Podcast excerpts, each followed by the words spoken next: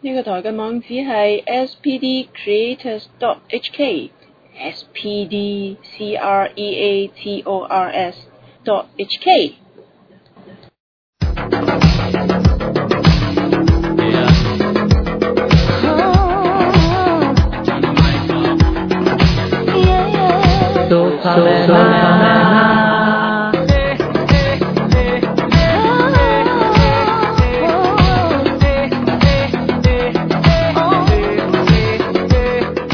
可以好做啦，啦。開始咗好，啦，又到咗 SPD talk 嘅環節啦，係嘛？係啦，你係錯唔係哎 M 嘅。 D 湯，我係我係阿新我係 M D 啊，我我係 MD 哋加埋就係 S M D，我哋就係 SMD 係啦，咁咧就啊，今集咧其實原本咧係就有個靚我女上嚟嘅，我我係曾經邀請過三個女性，但誒係就兩個同你玩，唔係係分別分咪大波飛啊！分別諗住各自約佢哋其中一個嘅。但係點知因為你係你唔係單身嘅關係，所以就唔理你。啊，第一個咧就係女老師嚟嘅。哇，女 miss 啊，係咁有冇男 Bobby miss 都啊？識嘅。 哦有女 miss 有冇係男啦 miss 啊？冇男 miss，你 識男 miss 會驚啲。嗱咁咧，跟住但係咧，佢就話冇興趣。冇興趣咁咧，另外第二個咧就係一對夫婦嚟嘅。咁我識個嗯我識個老婆。哦，人咁咧就誒，佢就係本身有養嗰啲好大隻 chow chow 嗰啲狗。哦咁帶埋上嚟係嘛？誒，其實佢得嘅話，我得㗎。跟但呢度住咁佢得唔得？咁呢條應該唔知。跟住佢老公咧就係做咗啲誒叫做工藝皮革，即係有啲雕花嗰種皮哇，革。勁啊！哎我想我 Ờ. 啊，跟住我但係想學咧啊我想學啊誒，佢話佢老公可能有興趣，但係佢冇興趣，所以跟住又咁淨係叫佢老公咯。又化咗杯，因為我唔識佢老咁公。咪問佢哋唔知係佢老係點知啊？做公佢老公。佢係咪嗰啲誒搞工作坊教人哋整皮夾嗰啲？我唔係好肯定佢有冇做呢樣啊嘢，但係我知道佢有做緊呢樣因為我嘢。成日最我成日網上見到有呢啲班我想自咧，己做個銀包嘅咁跟住啫。俾完錢佢有埋材料噶嘛，跟住之後你學完，跟住直情可以整埋，你自己整埋之後拎埋走係㗎咪銀包嘛。啊？係銀包好多中國有啊我都有啦中國有啊我知好多地方都有。係啦，咁跟住講埋好啦第三個咧，就係誒，其實係我哋四個都識嘅一個舊朋友，啊，我知，唔係我唔知，係啦，我有同你講。我知冇我知道你唔知。 啲邊個啊？阿阿貓，咁本身咧佢就應承咗嘅。佢邊個貓？佢唔識㗎係嘛？貓女，貓女你未見過咩？你你見你過咩啊 A 我呢 K 邊我啊知？見過啊係啦，咁跟住咧後尾佢就放我飛機，都唔係放我飛機嘅，佢喺臨臨 OK 之前，我叫佢月底覆我啊嘛，因為佢要就佢啲期啊嘛，因為佢如果佢上嚟，我就想主主要佢講誒酒店，因為佢做酒店嘅，但開係酒就店啊，開酒店但係就唔同唔同阿 D 好唔同嘅範疇唔啦。用法，咁咧我知啦誒，總之跟住佢就飛起咗我啦咁樣，跟住最終咧，我就喺迫於無奈之下，我哋上到嚟呢個新場嘅第一集 SM 咧，係要邀請翻呢一個我哋嘅其阿寶中一官位。今日揾啲阿寶官，近排嗱我先講咗，嗱我先講咁啊咗近喺排介紹我哋呢個內咁地嘅我哋呢個咁強勁嘅嘉賓之前，我先講一講我諗咗好耐，足足諗咗五分鐘嘅呢一集嘅 topic，就叫做宅男成波之路嘅，係啦。波係啦，《成波之路》嘅男主角，即係我哋今集嘅嘉賓，係啦，我已出聲都係阿布歡嘅。阿係寶啦官，，就係阿布波啦。你好，我是阿布歡。點解？ 因為你講日文嚟聽下先啦，大佬因。為那邊，因為我我我我我害怕呃，香港人聽不懂日本話，哦，所以我真誠。即係我哋呢集全集要用普通話錄㗎咯唔喎。使啊，阿寶官聽 其實我係咪識就係講廣啊佢要東話，講啫。其佢實我都識講廣東話嘅。你要講翻啲半鹹淡日文式嘅廣東話㗎嘛？不過啊，落估哦呃呃香港嘅朋友你哋好， 其實我都係阿波嚟。阿布波迪㗎。咁另外我哋都請咗個影嘉賓就係劍之郎嘅，整晒。唔係啦，誒咁首先第一第一節咧，我就大約想剖析下阿波嘅成波之路嘅初期，即係嗱，本身我哋我哋見到阿波真身，我哋就知啦，但係齋啊講多講多樣嘢先啊，其實呢樣嘢應該喺 SPT Talk 嗰度講，都唔緊要，喺呢邊講都得，嗯，就係、誒、本身咧，我想講咩唔記得咗，算啦，咁咧跟住本 à? 身波比係一個咩人啊？嗯本身波比有個咩人？喺年少嘅時候係一個咩人啊？年少嘅時候係一個好普通嘅小朋友唔咯係，，因為咧阿波，我哋我哋呢度睇到樣就知咧，咁啊但係偷聽緊嘅人阿布夫啊，係我記得我想講咩啦，就係、我哋本身咧啲人係偷聽我哋噶嘛，因為我哋搬咗場啦而家，所以啲人係真係需要竊聽先可以聽到我哋，就變咗唔係偷聽啦。OK，解釋一下呢樣嘢就算啦。跟住嗱，想講翻阿波咧，就係話嗯，本身我哋見到阿波呢、個，我第三次講呢句嘢咯。係啊 係啊係啊係啊，啊咁你估一下先啦，不如。唔係，我我記得嘅。質素真係好低嘅啊大佬。阿波呢個人呢，就係、誒、我哋見到個樣就知道阿波本身就昂藏都有六七尺咁樣啦，吹大咗。係其實係六尺二寸幾係啊，但係我 OK 因為我同你係中學同學啊，我就知道其實你喺好誒，即係好早嘅時候好早期嘅時候已經 好喺早幼嘅稚園嘅時候已經有成係兩喺米八呢我度幾嗰個年 代就已經有傳啦已經係成 成隻碗籠咁高啦，產生咗呢個異變啊。你你咁你其實你一條有幾高啊？其實我哋嗱，因為我哋而家呢度誒唔計嗰個搭台嘅人呢，我哋就係啊有分別有一七零、一八零同一九零喺度嘅，即係 CM。係咩？你一七零咁矮嘅啫咩？屌你啊！原 來一出嚟佢係就一七 幾，一七幾。 我唔係同你爭你幾 cm 喎。收皮啦，你真係一百幾嘅，你都一百幾，但係你比佢上一百幾一九零嘅。係啦。咁我同一七幾同一百幾其實好難領會到其實一九幾嗰個心態點。其實你喺你後生啲嘅時候，年青係係年青啲嘅時候輕少少嘅時候，係啦。其實你對於特別高呢個心態有啲咩諗法嘅？會唔會有啲叫咩啊？唔中意，因為我記得以前你曾經講過話你特別高，所以成日有人問你一樣嘢噶嘛。你其實其實係唔中，其實係唔中意，問你問題打，其或實者好係嗰個關注力咧，即係去一見到你嘅注意力就即刻去晒你個高度度，然後問你高度嘅嘢。哇你好高啊！有冇打籃球啊？但係其實咧，我覺得呢個係一件好事嚟喎。咁啊，女仔你同女仔搭訕一定會有話題，誒、呃我話俾你聽，事實唔係啦，事實唔係。事實唔係。係你唔係咁，但係通常你點樣答人哋問你點解咁高？關人事。唔係唔係，多數都唔係問我點解咁高嘅，多數都係話直接問你有冇打直接直接話俾你聽，直接話俾你聽誒、咦你好高喎、有冇誒、一米幾啊？誒、有冇一米幾啊？有冇六尺三啊？咁樣嗰啲，多數都係呢啲。跟住你就答佢，哦，我六尺二啊，跟住就 end topic 咁樣，即係啊係啊，係我我咁跟住咁咁樣咁有冇人問過你？誒，你係咪做壓超網度啊？嗰啲咁啊？誒呃唔你咪係，打都機都會都會有啲咁嘅嘅有啲咁嘅反應嘅，多數都係誒誒有冇打籃球啦？誒、啊咦你做 model 啱喎，呢、個高度呢、個身形咁你樣想唔想咧？其實誒、曾經有嘗試過誒、試去去去去 Yes 嗰啲去嗰啲唔係 yes 誒、即係之後做完瞄做嗰啲即係讀完讀完書出咗嚟。啊！做嘢之後，跟住嗰陣時試過嗰期又好興嗰啲啊有咩誒， 有啲唔知咩咩演藝公司咩，有啲類似星探咁嘅喺條街度啊嘛。係啊，咁你咁就誒跟行行去有咯試，唔 係有有有試過有人揾我想去去做 casting 咁樣都嗰啲係嘅，咁嗰陣時都有啊嘗試去做。係啊。咁誒當然啦，最終嗰啲誒都係要你俾錢嘅，坤錢黨啦 都係要你俾錢嗰啲就算數啦。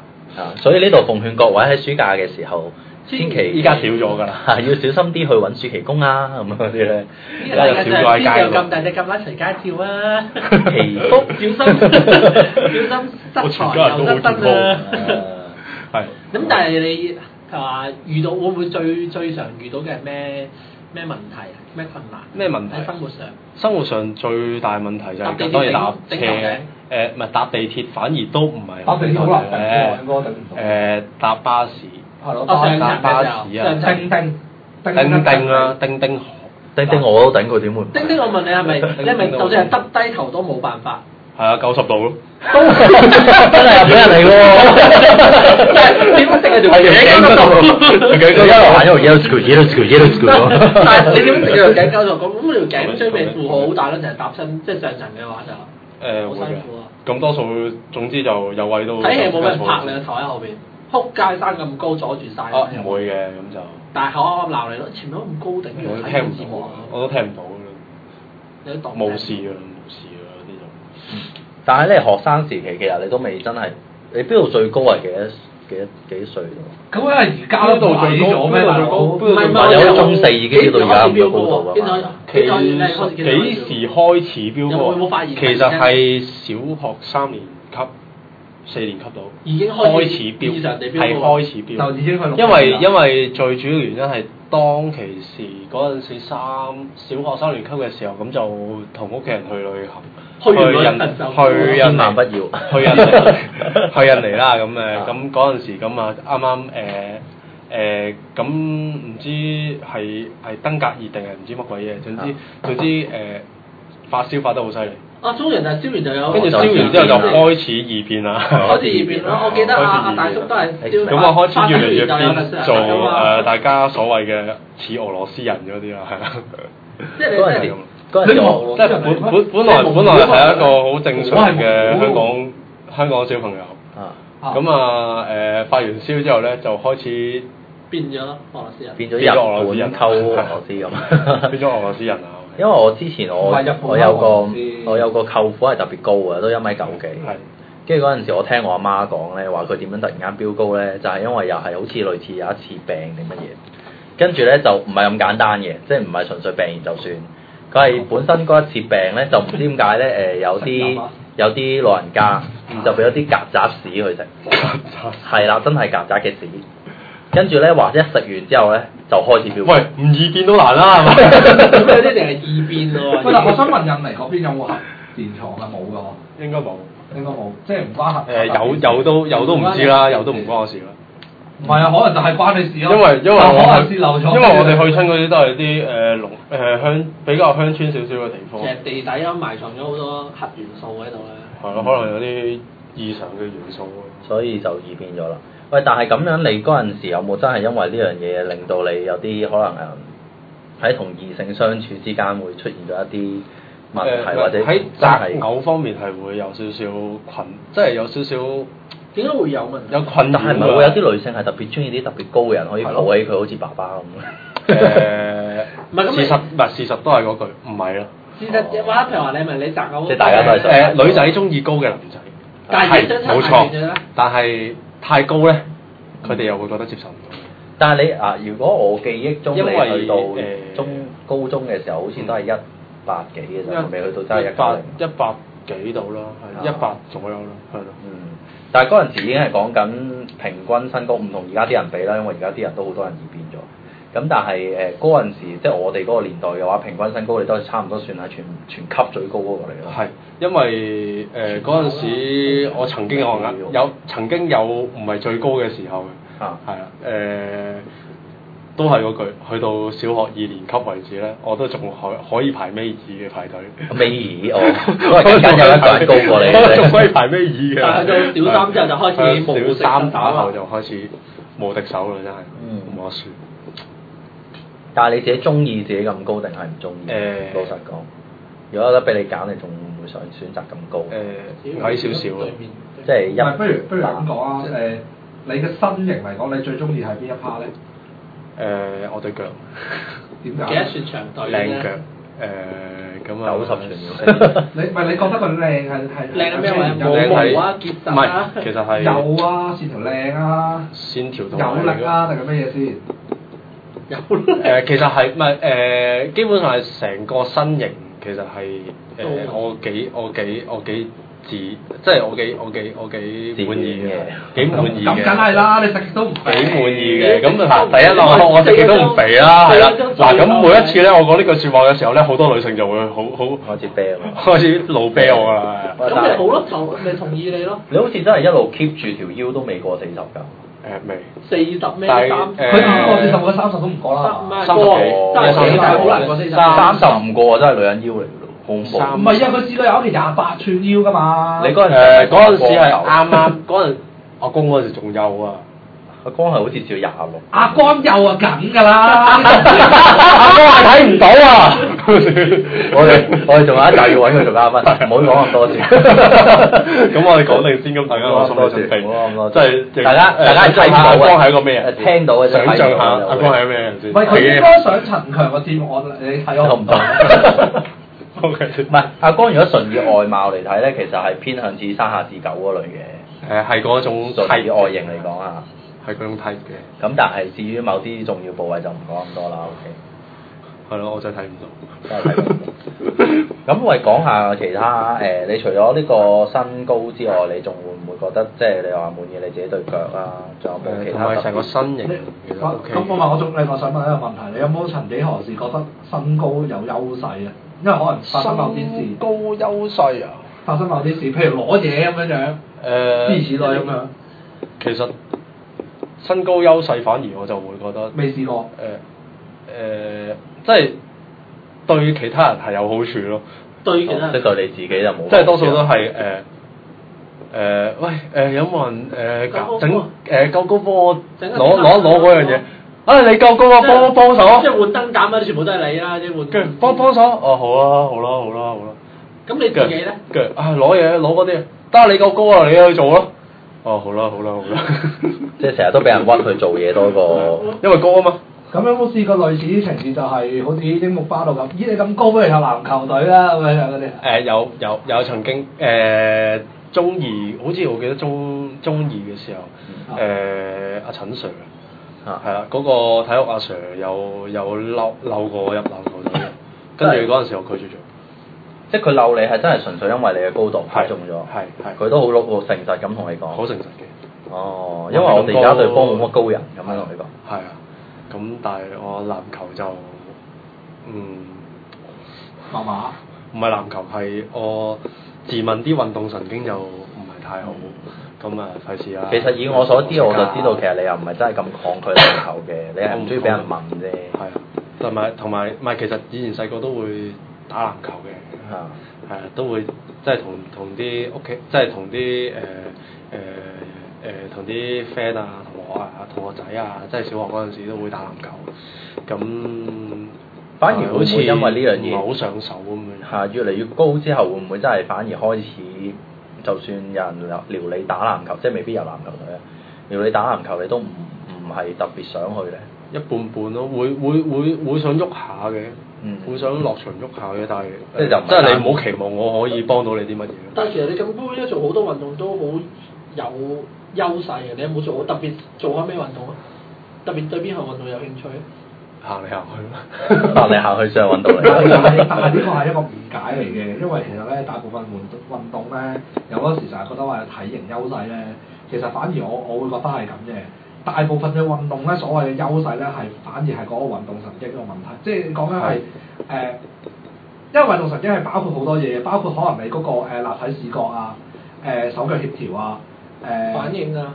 係啊，反應啦，同埋反應啦，呢三樣嘢反而係最主要嘅。你嗰個身形其實嗰個影響咧，反而其實都唔係咁咁強。你留意到，譬如好似誒、呃以 NBA 為例，NBA NBA 而家係越打越矮嘅，而家反而係越打越矮嘅。靈活啦咁誒誒誒，以前嚟講咧就高好似有優勢嘅，但係其實真係越打越矮嘅，而家都係嚇。好啊，係。你你接落去啦，大佬。好啦啊嚇好好 啦啦，接咗啦。唔係咁，好啦我開少少我原本想喺第二節講嘅 topic 先啦，就係、我點解我會叫城波之路前面仲要加宅男兩個字咧？就因為以我哋認知嘅 Bobby 佢比較喜好嘅嘢，係即係通常偏向係我哋認認知裏面所謂嘅誒誒宅男特別中意嘅啦，包括係可能動漫啦，可能一啲誒、特攝啦或者之類嘅嘢。其實老老實實，係即係喺你打緊機嘅時候係， 都覆一夠覆體力我啦，仲有三分鐘。你大約誒幾、時開始發現自己特別中意玩 game 或者入動漫啊？誒玩 game 就由細開始嘅，嚇誒由細由開始接觸 Game Boy 呢啲人物體開，即係轉轉頭 Game Boy 開始，即係講緊第一代啦。係啊第一代。大大部啊灰色嘅喎係大大部灰色嗰部啦，係啊。啊咁冇杯誒就開始開始對遊戲機有興趣，咁誒咁呢個好難講喎。咁男仔中意打機，點解中意？咁覺得咁但係我好玩諗佢第一套特攝啦，你中意邊？第一套特攝最印象深刻嘅，令到你入坑嘅。入坑啊！入坑其實嗱入坑之路咧就好得意嘅。啊講開，誒、呃因為本身誒、呃最主要係我搬咗入去屯門之後，咦咁都係近期啲嘅咯喎，叫做兩兩年領到啦，即呢係呢兩兩年年你你開始入坑開始入坑啊係誒、本身之前都唔係話特別中意，唔係話特別中意特攝嘅， 嗯甚至乎好似有少少抗拒咁樣。嗯開頭即係即係誒嗰啲，即係我依家會講啦，誒誒唔中意特攝，覺得特即係以前我個眼光就係、咦特攝呢啲細路仔睇嘅啫，誒誒、嗯小朋友先睇嘅啫，咁低 B 唔睇啦，嗯即係誒、一般一般人嘅眼光就會係咁。即係誒咁，即係我嗰陣時都係嗰種嗰種眼光去看待呢樣嘢。咁誒、呃但係之後因為嗰嗰一排，因為我入搬咗入屯門冇耐，跟住我就因為身體有啲問題啦，嗯咁誒、呃要休息幾個月啦嗯。咁誒嗰幾個月冇嘢做，成日喺屋企喎。咁我我阿媽又話：啊，你冇成日出街啊！咁嗯樣咁啊喺屋企都部電腦對住我，咁冇嘢做，咁咪誒睇下劇咯。咁咁嗰期 PBS 又播晒啲日劇咁樣樣，啊咁我冇嘢睇喎，係咪先啊？咁我中意睇日劇噶嘛，本身都啊誒咁誒。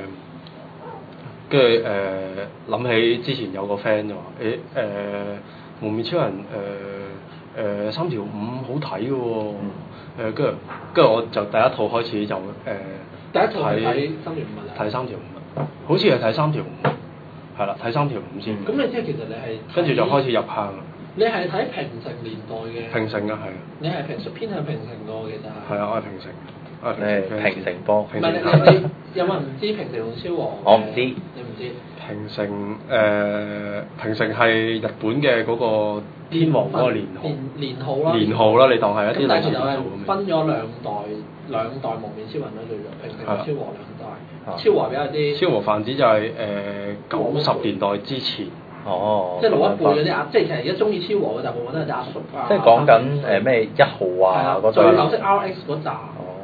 哦， RX 都其實即係個樣都仲睇得出係啲嚟講，嗱，如哦果以年代嚟講咧，就係平咗平成嘅平成嘅，誒年份嚟講係平成嘅，咁但係誒一般都歸納做超和，因為佢比哦較，其因實為佢拍嗰一刻咧就係超和，但啊係咧拍到中途咧就個天王駕崩，咁到佢埋尾嗰下咧，其實已經即係中段去到埋尾嗰下咧就平成。但係總之出街佢個總之係計出街計佢個出街計但係個風格出街計係比較係比較超和，係超超和 feel 嘅，咁或者不如咁啊，趁機你呢個解釋下。因為其實最大嘅界超和線 feel 同埋最大嘅界線就係呃誒誒 RX，因為雖然 RX 之後都有幾套誒、超和嘅劇場版啦，有出過。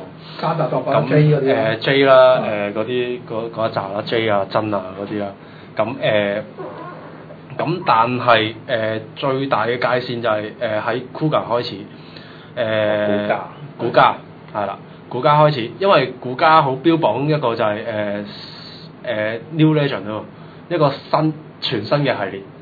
咁誒佢全部誒、呃、會係沿用咗好多新嘅元素，即係誒誒一啲誒、呃比較現代少少嘅一啲拍攝嘅元素擺咗入去，嗯即係啲劇情編劇啊、風格啊，各樣都會係嗯誒現代啲。係啦，就會現代感強啲嘅，係啦，唔係誒，另外我想問下你啦，啊咁因為誒、我自己我自己因為嚟緊諗住幫你幫你做一系列關於關於拉打嗰啲啦，咁當然你主力啦到時，係。咁就係 body shop 嗰度，咁所以我自己做咗少少資料嘅，食幾萬廣告。嗯但係但係喂咁假嚟㗎 啦，講咗嚟啦，當時我哋會唔係其丟實音嘅，其實老實老實講，我哋 S M 嘅收聽率的確係高過 Body Shop 嘅。 所以所以一定 要幫你。咁另外哋啲 SP 都 OK 喎喂嗱，咁我我另外淨係想問咧，嗱誒、因為嗱誒、蒙面超人就不得不提石心張太郎啦。係啊，咁其實石真張太郎係喺幾時死，同埋佢誒誒誒係邊個作品幾時翻期生間死？邊個作品期間死？我我真係唔清楚嘅啊哦喎，你呢講個得真清係楚冇冇冇研究。即係我係係我呢啲咁嘅人知我㗎啦冇專登去，我冇我冇專登去睇。咁但係不如咁樣，你我想你講下，即係或者用唔用你嘅角度去形容下何謂超和 feel 同埋何謂平成 feel 咧？誒平成誒嗱呢個我又想令呃呢、個我頭先誒想講埋嘅誒咁超和超和咧主要咧誒、個背景咧個 background 啊個故事 background 咧多數都係啊誒個主角個主角多數都係唔係全部啊你改造全部都係改造人嚟嘅。係啊係啊係啊，係全部冚唪唥都係改造嗯人嚟嘅，跟住嗰即係舊啲舊嗰誒批身世好撚悲慘啊係啊係啊，又或者誒一係就死老老豆老母死晒冚家產啊嗰啲咧，比較暗你特別係啲啊個啦，即係比較黑黑暗黑暗向啲個嘅，個走向似係誒唔比較係個黑英雄向，啊係悲劇應該個角色設係你定可以咁講嗯個角色設定上就會比較暗黑英雄係嘅，咁、但係嗰個故事誒、呃走向咧就會去偏向翻啲誒小朋友向好多係嘅，即係每一集都打一隻怪獸啊誒、超人加油啊咁嗰啲咧，即係有會有會有幾套會有啲誒咩咩誒拉打少年隊啊咁嗰啲噶嘛啊，咁誒、我未我未開我未開始睇啦，咁誒、我都係略略知啦。啊咁誒呃咁但係誒、呃平成平成嘅拉打咧就會好多數就會好誒、專一探討某一啲嘅題材，係我見專一探討某一啲嘅題材。誒誒、嗯會專講英雄啦，到，係誒、探討英雄咩係英雄啦，誒係嗰、啊個嗱誒、跟住有一個就係一啲好。理念啊係誒、咪？呃你誒、其實基本上誒喺、我嘅角度嚟講咧，誒、平成嘅拉打就會比較突出一樣嘢，佢哋會好講一樣嘢就係話誒，其實假面騎士變咗身之後，佢哋嗰個面具其實係代表咗一種信念。嗯。係係啦。誒呢樣嘢喺特別係喺我啱啱睇完誒呃嘅龍騎會好好強烈嘅睇到嘅。嗯龍騎係咪嗰個穿越時空嗰個？誒呃唔係十係十三個騎士喺鏡世界入面不斷去互相哦我記得戰鬥，但我想去生存到最後一刻嗰個就會得到，不如第一就步會實現佢。唔係，我想我想佢哋留翻多少喺佢哋自己個節目講。嗯咁我喺完第一節之前，我就係想問兩個無面超人啫，嗯即係你講嘅假面騎士啦，一個就應該係超我嘅，嗰、個淨係戴住個面具露咗個口出嚟嗰個啦係。最尾 V 三啊誒誒拉達明拉達明嗯係啦，呃即係嗰一四個你，我想你講少少你對佢嘅感覺，同埋第二個咧就係我近排都有留意無線嗰個 o s 係即係專門入錢嘅佢哋。係入錢嗰個係係啦，我想你睇你講少少對佢哋兩個嘅感覺。誒，呃頭先係講拉達明，拉達明咧，其實誒、呃我睇翻啲資料咧，誒、其實係好型嘅呢係條友。誒，佢、本身係敵人嘅一個博士啦，博士 嚟， 因為佢係出現喺 V 三嗰個故事入面嘅。係 V 三即係第二套嘅拉達。係係啦。誒咁誒 V 三嘅故事入面，咁佢之後因為一啲原因去誒誒、反抗佢嘅組織啦。係。咁幫 V 三啦。咁最尾唔知因為誒、呃要阻止一個火箭發射，啊去去去做啲嘢，跟住誒去阻止一啲嘢發生啦，跟住佢犧牲咗自己，嗯。搭上嗰架火箭，跟住即爆炸砰咁樣，哇跟住跟住跟就住跟改咗住之後，啊啊啊 V 三就係話誒，我承認你係我哋嘅假面騎士第四號。哦，所以跟住先至係封，係死咗之後封咗佢封定四號 嘅佢係，追封嘅好撚型嘅，好 OK 撚型，即係佢係 JP Two 嗰種級數㗎啦係啦係啦。 OK，咁 O 咧 Oz 啊 Oz 誒個古仔古仔其實誒、呃其實 OK 嘅古仔誒佢個主題就係講慾望啊，慾望誒、呃人因為會一啲慾會因為一啲慾望而去誒、呃、衍生咗一啲誒、呃、衍生咗一啲邪惡嘅念頭出嚟啊，各樣那樣 咁誒咁主要最終。即係就係探討慾望係啲乜嘢咯？呢、個好主好好主好主觀，即係好主題講咗呢樣嘢，講即係誒 O 呢個古仔就係主題係講誒、呃探討慾望係究竟係啲乜嘢。 OK，咁我留翻多啲俾你哋自己個 body shop 講，完咗第一節先啊。啊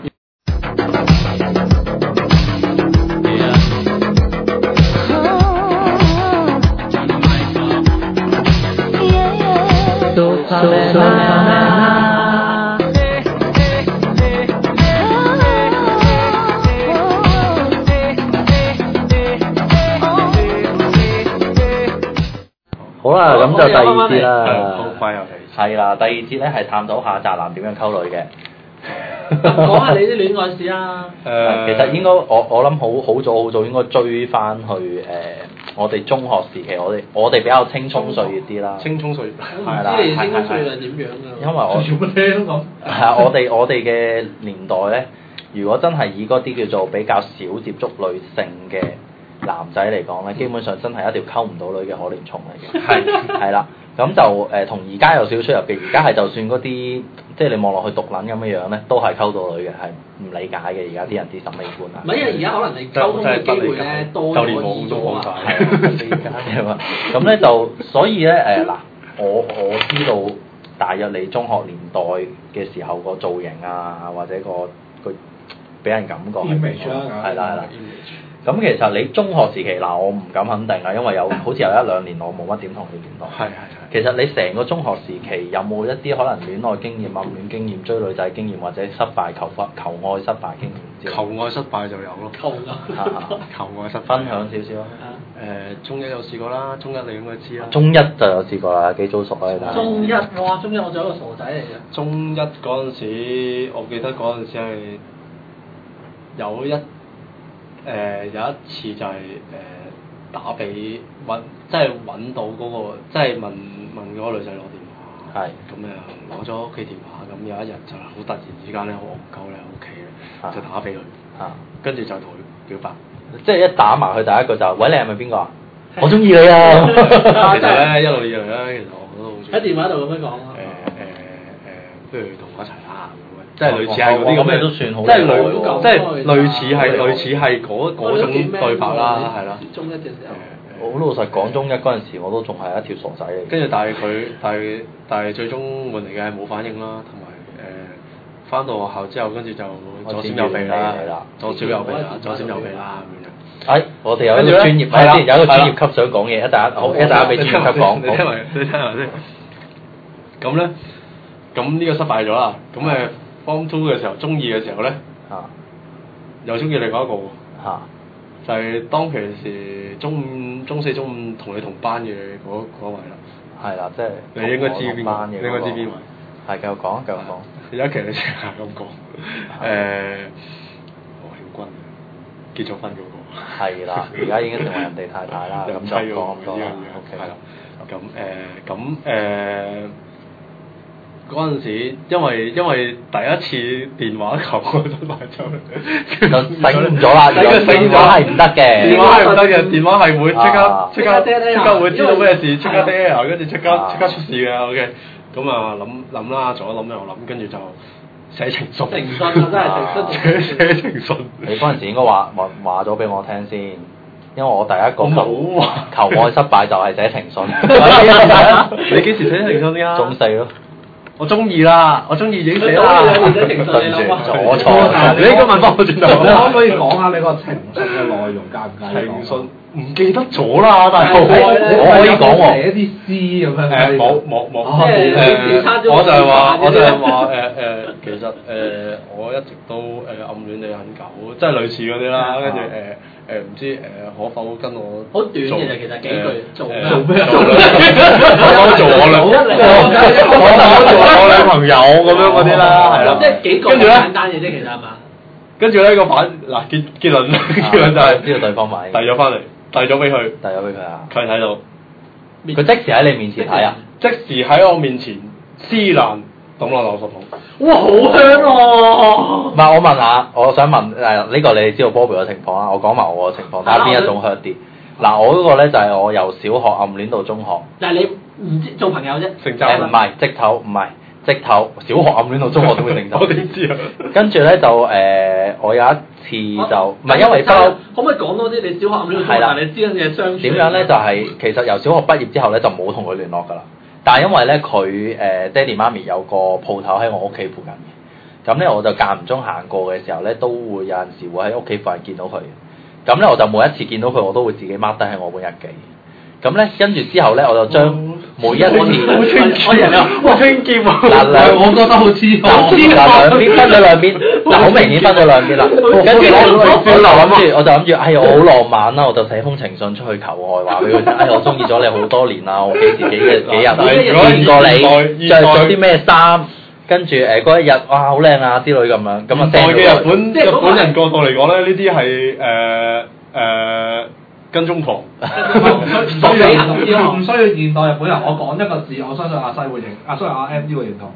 好猥瑣。嗱嗱嗱，得你咁樣會先啦。跟住之後我隔咗三日，隔咗三日啦，睇哎先聽我名啦，叫住 Wilson 先。咯。我寄咗封，我寄咗個封情信俾唔佢係唔啦，係，好投嘅，我你記完啦，信唔。好跳咁快。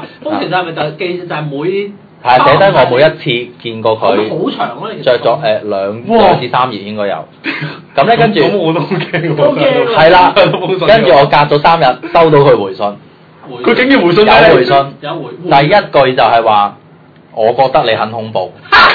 正路啊！正嗱，路喂嗱，我想問，我正路想問啊你除正路咗啊係 drop 低嗰啲時間之外，會唔會有埋啲相啊？冇冇冇冇你再手嗰嗰個年代冇跟住之後嗰個年代冇順手咧，就喺報紙度 key 翻啲字啊，key 翻落去你。話綁架信咁好 但係你似。淨係講佢嗰嗰日着咩衫？ 誒係覺得佢好好睇啊之類咁樣，嗯咁咧跟住收到封回信第一句係覺得你係好啦， 仲有第二句嘢，仲有第二句嘢，唔好再跟蹤我。我要跟你絕交，以後不要再找我。咁梗係啦，咁 即屌！係你一喂，咁好正路啫哦嗱，喎。你我而家諗梗係好正路啦，咁嗰陣時我唔唔會覺咁樣得諗浪噶漫嘛咯，我我自真係唔己覺覺得浪漫啊嘛嗰陣時。你嗱，所以嗱我就比較下啦，呢兩種收嘅得方浪漫佢式。係啲，因為你係自己攞嚟㗎嘛。喺我真係覺得佢想係屌喎。喎，佢係我我真係覺得佢想屌都你係我呢個底撚 係係。啦，自己攞嚟。點會做？喂，大佬有正常智慧都冇做一個你寫你寫情信，你都唔會寫晒佢幾時幾時着咗啲咩衫去有攞咩？嚟 其實我想問下你，點解你而家見到工啊，可以做到嘢嘅？ 唔係咁，你有乜智你慧。會你會成長噶嘛？會成長咁我而家梗係唔會咁啦，唔係我而家都唔會有女朋友。喂，但係仲有後續嘅喎。你我想問下你有續集你嗰個你你嗰一個對象，即係 Bobby 你個對象之後，即係你誒俾完信啦、撕爛咗之後啦，佢都係冇乜點理完全冇，你，完全冇理你，跟住之後就真係冇乜點溝通，都冇真係乜完點傾全偈啦。冇傾偈。係啦，咁我嘅熟習係點咧？就係、之後喺小學同學聚會，我係見翻呢個人嘅。咁點啊跟住咧？咁誒、第一次見翻呢、個，第一次嗰陣時喺呢個同幾學聚年？我。會想問一問你，講緊係我俾咗信之後嘅四至五年，即係中八、 中八中九到係啦，中九啦 中係啦。咁咧嗰一次第一次見佢咧，就係冇同佢講過嘢，咁我心入面都即係有啲揦住揦住忍忍住嗯啦，咁梗係唔特登同佢傾偈啦。跟住之後仲再隔多一年到啦，有再係一次小學同學聚會再見到佢嘅，又跟住我又問翻佢呢件事，佢係完全唔記得咗呢件事，即係完全係冇。喺佢生命中係完全冇出現過任唔何係啊！呢件你要事。知道，誒係一啲痛苦嘅恐怖回憶，係咁啊自腦己裏邊嘅自己海過濾馬咗係會嘅自動自動修正自動修正，OK 啊係啊，係啊。即係喂，我我覺得咧，喂，反正而家轉入咗一個咁嘅方向啦，就係講你哋第一次求愛啦。不如 M D 又講下，我又講下啦，M D 你講我先啦。咁完晒㗎嘛？你哋嗰啲。哦，我嗰 part 完咗啦，我個 part 其實都完咗。哇！我我第一次啊，你講下去到去到求求愛，其實 我係你係冇求過我嘅。 啊係喎，你高富帥嚟喎，你任性你乜嘢求愛講我我要諗下啦，我真係你真係要諗。同一時間有好多個啊有啊有啊有啊！我第知一次咗真犀利係啊真係你第一次第一哦次，OK 表表白嘅時候，其實係係信息表白嘅信唔幾信時即係 SMS 幾時嘅事？ ，SMS 講緊中期啊哇，去到好先進咯喎！嗱，有嗱，而家而家個畫面咧，其實咧，我哋係解開咗兩邊嘅。我哋有張大台啦，咁中間咧有個玻璃啦，咁玻璃咧就分咗兩邊木嘅。兩邊木嗰邊咧，誒、喺我哋嘅畫面嘅左手邊咧就係阿西同埋阿阿阿 Bobby 啦，嗰邊咧係進入咗，仲係進進行緊一個誒遞情信嘅遞情信啊 係啦，我可以透露少少嘅，我嗰邊我都係 send 信息嘅，係啦係啦，我哋呢啲係高科技喂，嘅。咁我嗰唔係你都你都明白我陣時嗰啲哋手提電話未普及啊唔嘛。啊係你都明白我同我同我同阿阿阿 D 嘅嘅年代，我哋係和尚紙啊嘛和尚紙咁我發號你知我發號係乜嘢？發號我咩啊鹹味啊！咁我哋就完全係冇女仔，冇機會識女仔嘅，係啊。真係嘅。你邊度中一二都唔係啊！我最撲街嘅地方就係我有上補習社啊嘛，我補習社啲同學都全部係男仔嚟，咁啊有冇可能先得㗎？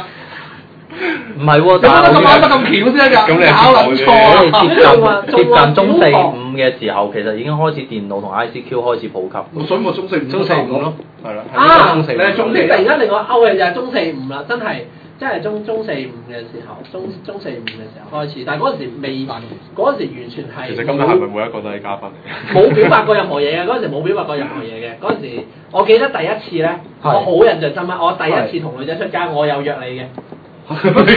你又唔記得我同三個女仔出街第一次同我？哇！第一次到三個咯，哇哇！即係一好妒忌咯我係直一個啊我識其中一個，咁另外嗰個我都識嘅，即係另外一個就啱先傾過，有一個就傾得好熟嘅，咁出到嚟就啊勁尷尬。嗰陣我第一次同女仔出街，佢仲拉到個 friend 過嚟，三個我一個，咁跟住你拉我出嚟嗰日唔係嗰日好深刻就係乜嘢咧？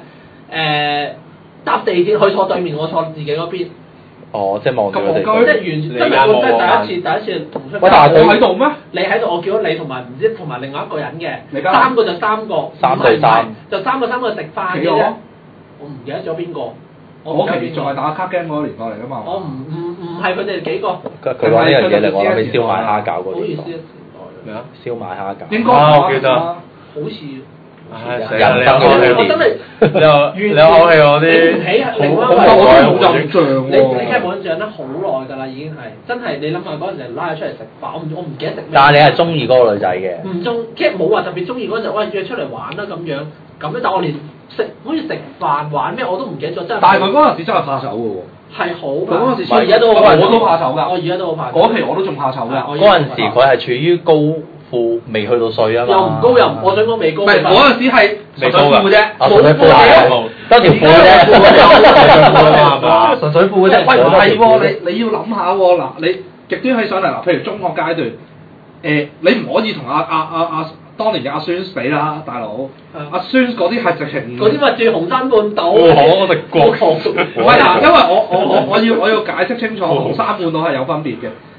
誒嗰陣時我識阿孫之前咧，咁阿孫之前已經再同一個同一個 friend 熟嘅叫阿井嘅，阿井咩井啊，我唔記得做咩啦，但係鄭家豪啊叫井啦，總之叫阿井係啦啊咪。我哋一班嘅？咁都真係有爆啊！ 誒甜嗰啲唔緊要，度。嗰重點唔係，因為佢重點佢講咗即係佢唔好覺多得，佢話佢話會有人有機會聽。 誒屋企有自己樓唔緊要，咁咧最大嘅分野喺邊度咧？就係誒呃喺上一年我去我屋企，都係紅山半島。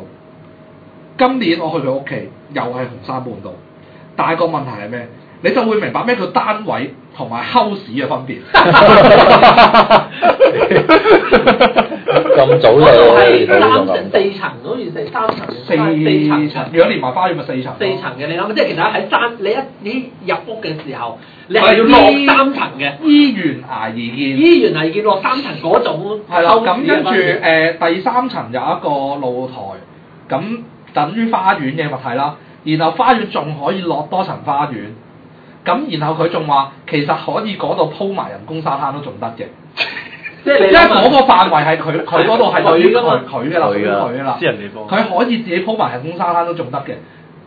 咁你話上下啦，跟住佢仍然之後第二樣嘢，佢有一次又係好震撼嘅，令我好冰喪嘅就係話誒，佢話唉屌真係成日上上落落真係唔好方便。其實我有考慮過裝部 lift 嘅。啊係啊啦， 裝部 lift，即係你成日話有咩人係喺屋企可以裝部 lift 嘅？我咪住先嗱，我想追翻轉頭先。係咁 M D 你第一次未求完嘅我，未咩唔係呢個唔係求我，呢個純粹係出街嘅經驗啦。咁、即係第一次同女仔出街，算係一個非常慘痛，其實我都唔係好記得嘅。咁有後話嘅，有後話。跟住其實出完街嗰次真係冇聯絡啦，I G 都冇傾偈啦，啊冇但係有後話啊 喎。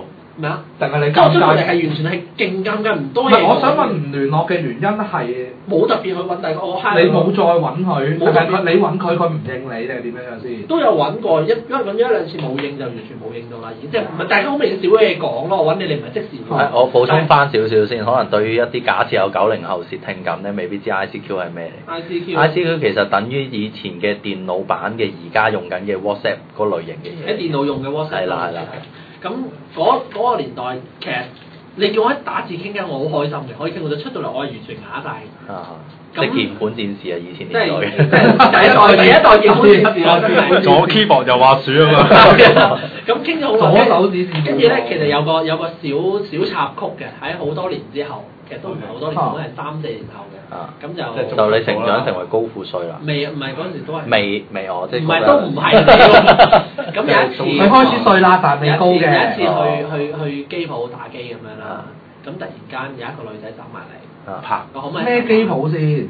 網吧定係機唔鋪係先？即係機，譬如你問你咩機鋪，你咪都機鋪咯。機鋪咪機鋪咯，呢個咁土嘅銅鑼灣機鋪咁樣啦，即係銅鑼灣中心嗰度咁樣啊去啊去玩，哇！我唔知完全唔撚得喎呢個貼紙。玩係唔好理佢玩球唔好理佢繼續啊嗰陣時玩玩球機，玩球機。係。玩遊戲咁可以，我玩一邊嘅時候，第一佢話啊可唔可以一齊玩啊咁樣？哦，OK 啦，一齊玩啦咁樣。玩玩咗兩三鋪之後，唔係玩玩兩玩玩咗兩三首歌之後啦，咁樣即哦係其實一一一局玩三首歌，唔係玩完第三首歌之後咧，跟住佢就望一望我，望一望佢，跟住其實咧喺嗰刻我知道其實佢係嗰一個其實第一眼我已經知道係嗰其中一個人啦，其實係好熟嗰個人嚟啦。啊跟住之後話三對哥，我冇主動嗨佢咁樣，喂費事咪無端端咁樣啦，費事啦。咁嗰輪係完全哇嚇死我，啊完全係冇話特別去相應翻佢咁樣。當然佢靚咗好多其啊實，相比起之前嘅就咁，但係冇咁啊就啊慢慢你都衰咗好多啦呢個呢個完咗，唔係嗰陣時都係戴眼鏡。哦，OK，地啊佢唔代表唔仲未變超人佢咁但係都係未講即係嗰跟住一個個完咗咁樣啦，你跟住嘅第一次係啊，你嘅第一次咧，咪就係短信咯，你未你都幾冇次講嘅出事啊啊？詳細係點樣大概我係我喺網網吧度打緊機嘅，其實啊，係，第一次講嘅。但係幾第幾一次耐之前？啊咪八年前。哦都係八年前八年八八年前。八年前真係好遲好㗎遲㗎，係啊，我係好遲，我係喎，咁樣真係好晚熟十喎。九二十歲㗎啦。啊遲我一年但係我喺晚成型喎我喺十七至二十十六至二十歲嘅而家經歷咗好。好瘋狂，好多故事，好戲劇化嘅暗戀時好代啊嘛！啊即係純粹暗戀好淫啫。亂嘅自多方面暗戀己。暗暗戀時代嘅經過咗即好多係俾人暗戀嘅時代好多次。嗱咁我衝擊我衝擊過你少少，我喺十九歲嗰年一年裏面搞晒，搞晒咩啊？誒好多女啊！即係好衝擊性嘅時期啦。例如咧喺頭半年裏面搞晒。點樣為之？誒有機會會再講，有機會再講。咁跟住就咁 send 翻短信俾佢啦，咁樣嗯。咁跟住就其實跟住佢話誒，我佢問咗一句咁就話誒點解誒你中意我啲乜嘢啊咁樣？跟住我我個客答唔出，我嗰個答唔出嘅。跟住即係其實識咗好多，識咗都幾年㗎啦已經。跟住後尾就同佢講翻就。即係後尾之後咧講話，其實誒好好耐之前嘅時候，我有中意過你㗎，不過你就介紹咗我俾另一個男仔識，唔係唔係你誒，跟住後尾我問你話覺得嗰個男仔點樣，跟住你話 OK 咁樣，就我就中意咗佢啦咁樣。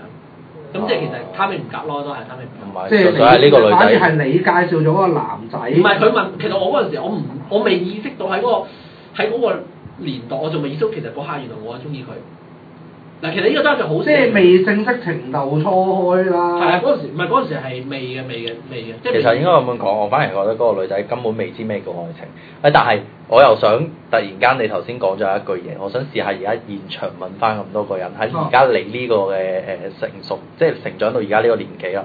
當再有一個女仔咁樣問你嘅時候，你會點樣答佢？你中啊意我啲咩？我中意有啲咩？你中意我啲咩其實其實我我唔淨止而家，我係幾年前可以哇咁你要睇人喎頓悟咗。唔係唔係唔係，其實我想講，你中意一個人咧係冇理由嘅，冇係啊唔會因為某啲因素，因為點解咧？嗱，如果你因為某啲因素中意一個人，咁如果他朝有一日嗰個因素冇咗，咁你係咪唔再中意佢？即係你而家答嘅話，你就會咁樣答啦。唔係咁唔關事嗯嗱，呢個係由由由由熱情轉咗去感情嘅問題啊嘛。喂，但係你調翻轉，如果你話而家有條女，我望落去，其實我本身冇感覺嘅。咁跟住之後，之後可能我純粹係係有你中意種外投表投係投機性質嘅，可能拍住拖睇下會唔會培養到比較 last 得耐嘅感情。咁、嗯嗯如果佢問我，咁我會好直接答佢，我就係因為某一個原因，可能我覺得你個鼻好靚之類，我會咁樣答㗎，我真係會會啊會啊嘅。但係個問題，如果係我本身係真係真係 fall in love，咁誒、然後係冇原因嘅，我都噏唔到嘅，我會直接我真係冇原因嘅。係啊，我真係會。但係嗰陣時我係會嗰陣時直接答佢我係唔嗯識答。嗱嗰陣我係第一次表，即係喺喺短信表白完之後，我真係唔識答嗰陣時。其實我可以直接，即係其實我係純粹因為同呢個人覺得好投契，識咗好多年咁樣。即係我會，我會如果係本身唔係話好誒，好係真係有原因嘅，我會以 bird 嘅方式嚟氹佢開心咯，直直情轉啊佢。我諗到咯。係波比咧，誒嗱，如果呢、個呢、個問題係問喺誒、即係已經係成為咗男女朋友啊之間嘅對嘅問題嚟講咧，唔可以唔係咁計喎，我要我而家講緊嘅重點係唔係係有都唔緊要，女都唔仔緊要，嘅都唔緊要。都唔緊要如果係咁樣嘅話咧波比嚇誒、即係誒、突然之間可能個女朋友屎忽痕啫嘛，老公你中意我啲咩啊？你啱下個屎忽嚇先跟住跟住跟住跟住咧，我就會我就會問翻佢轉頭，啊咁你中意我啲咩啊？哦跟住誒跟住佢佢多嗱佢多數都會多數咧嗰啲女仔咧就會答誒你錫我咯咁樣，係咯你對我好咯， 哦哦我哋真係好敷衍，我好嘢啊喎太極式嘅借力打力太喎，極式即係啊係即係睇下對方答咩，你就答翻咗類嘢俾佢。咁有時真係誒咁咁你知道你係中意佢嘅，但係你中意佢啲咩你真係唔識答嘅喎大佬，嗯係啊嗯。但係你知道你真係中意佢，咁其實個女仔都係唔知，都係都係答你唔到嘅。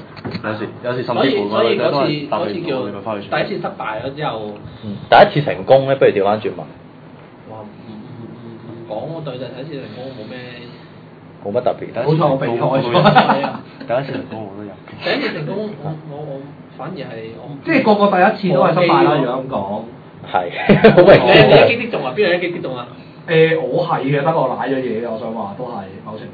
我我其實我唔係我你我唔係叫記唔記得？因為我我當年係咁嘅，誒、我係係係玩網址先嘅，跟住啊即係 block 玩 blog 嗰網啲架，咁跟住我我睇中咗個女仔咧，佢係寫嘢唔係特別好，但係誒、呃你睇佢啲文字咧，你 feel 到佢有個感情喺入面嘅，跟住啊但係咧最緊要佢畫畫好靚嘅，嗯係啦，咁跟住我我就誒。誒咁未見過樣啦，咁佢哋都未見過我樣啦，咁大家先喺度傾偈咁樣啦，咁然後然後就誒、我知道佢中意某一個小説，咁但係咧嗰個小説咧，我係未諗睇過，而我係唔中意嘅本身，誒、嚇，覺得好無聊嘅，咁但係就我趁佢生日嗰陣時咧，咁我睇特登忍住睇晒，睇完之後就塑造咗誒、即係抽取咗佢自己其中一個好中意嘅角色。嗯，嗰個人物，咁然後作咗一段古仔，就誒、個古仔係誒嗰個佢中意嗰個色，咁誒、類似個劇情有一段時間係唔知困住咗咁樣，點樣衝咗出嚟去同佢講聲生日快樂咁樣樣。嗯，係啦啊，我咁好好浪漫咯，其咁然後實我覺得咁然好浪漫後咯 send 咗俾佢，咁 send 咗俾佢之後咧，佢佢就問我啊係咪中意佢，跟住我係，咁諸如此類，咁然後開始就交流埋地址咩食，點知原來就住附近嘅啫。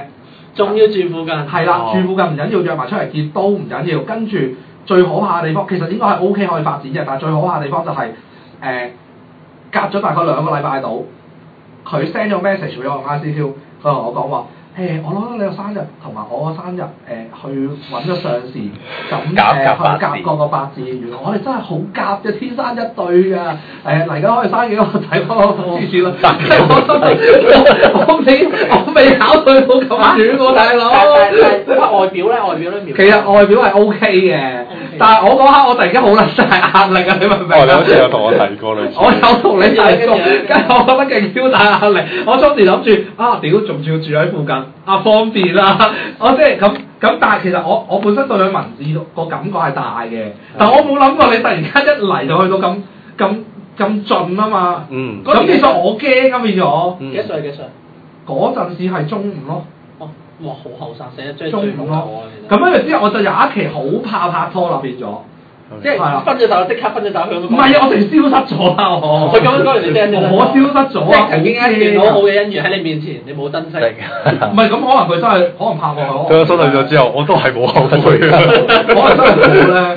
但係唔係個問個問題咁？你嗰下你十五歲僆仔，你冇諗過咁多咁啊係誒嗰複雜嘅嘢，你一嚟你去到咁樣，你好撚大壓力咁，大佬啊！我十七八歲係啊，你咁你係真係大壓力過肩嗰陣抽時，真係大力嘅。係啊。會會。誒，去翻頭先個問題我我哋繼先，續第一次成功，Bobby 講先啦。第一次成功，第一次成功，誒、第一個咁，我相信大家在座嘅都知道係邊個啦啊，就係咁佢大家都識啦，係啊。可能即係我哋而家慢慢進入咗由人類嘅發展進入咗呢個重高達年 代啦。未到，未到，未到嗰隻係外面號嚟嘅， 好冇？佢哋最多都係外面無外面嘅啫無嘅啫其實係，OK，係啦。大型咁 M A 啊，我哋挑戰阿古特拉斯一啦。 係咪而家 變咗變咗跟即頭。即係你諗下阿古特拉斯一係點樣款？你有冇唔知阿古特拉斯一？我唔知。。即刻上網 check 俾阿古特拉斯一，一至三齊係晒。咁但係你係點樣真係？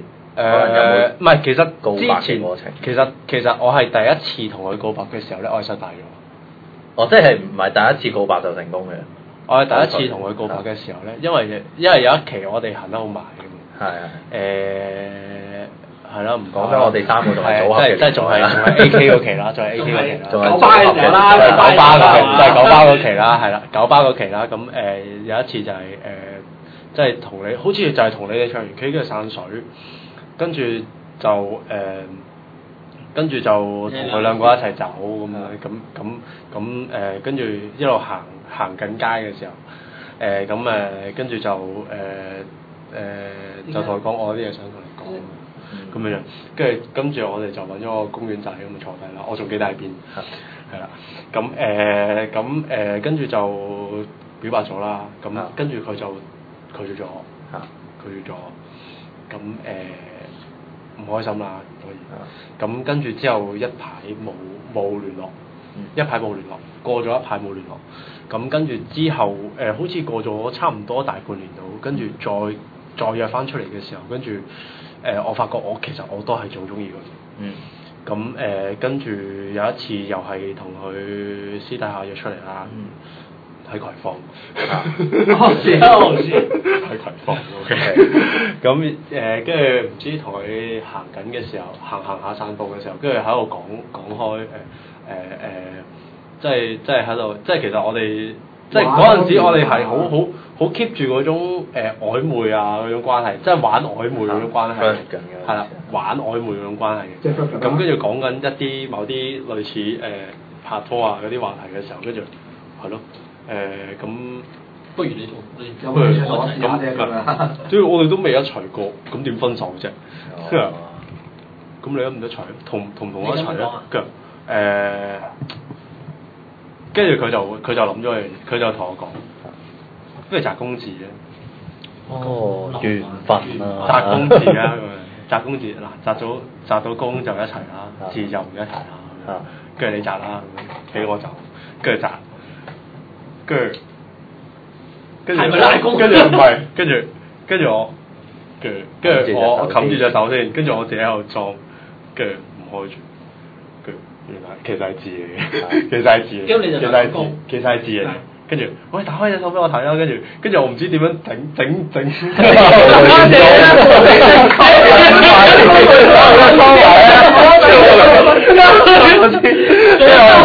我想知一樣嘢，我想知一樣嘢。咁後尾啊，佢佢最後有冇知道呢件事㗎？佢唔知㗎，佢一路都唔知，佢一路都唔知。有 有知啊！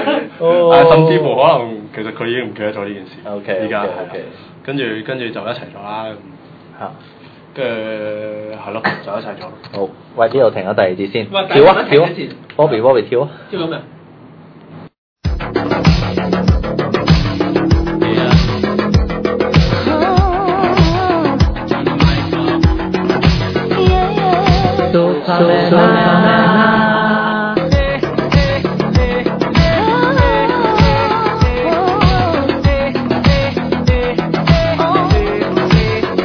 跳跳跳哎又返啊又翻翻嚟啦係啦，OK，好第三節，喂，我想探討少少，因為其實如果以我哋呢度，我唔計阿 D 啦，因為佢我當佢搭台嘅啫。啊咁如果淨係我 M D 同埋阿 Bobby 三個嚟計，好似真係有誒、呃比較多子弟戀經驗嘅都係 Bobby 啊嘛。啊，我唔知 M D 多唔多？係係。我一次都我唔承係認唔係唔係嘅，誒暗戀得一次啦，唔係唔係暗暗暗暗，即係冇冇六次，其實我發咗兩次歌啫嘛。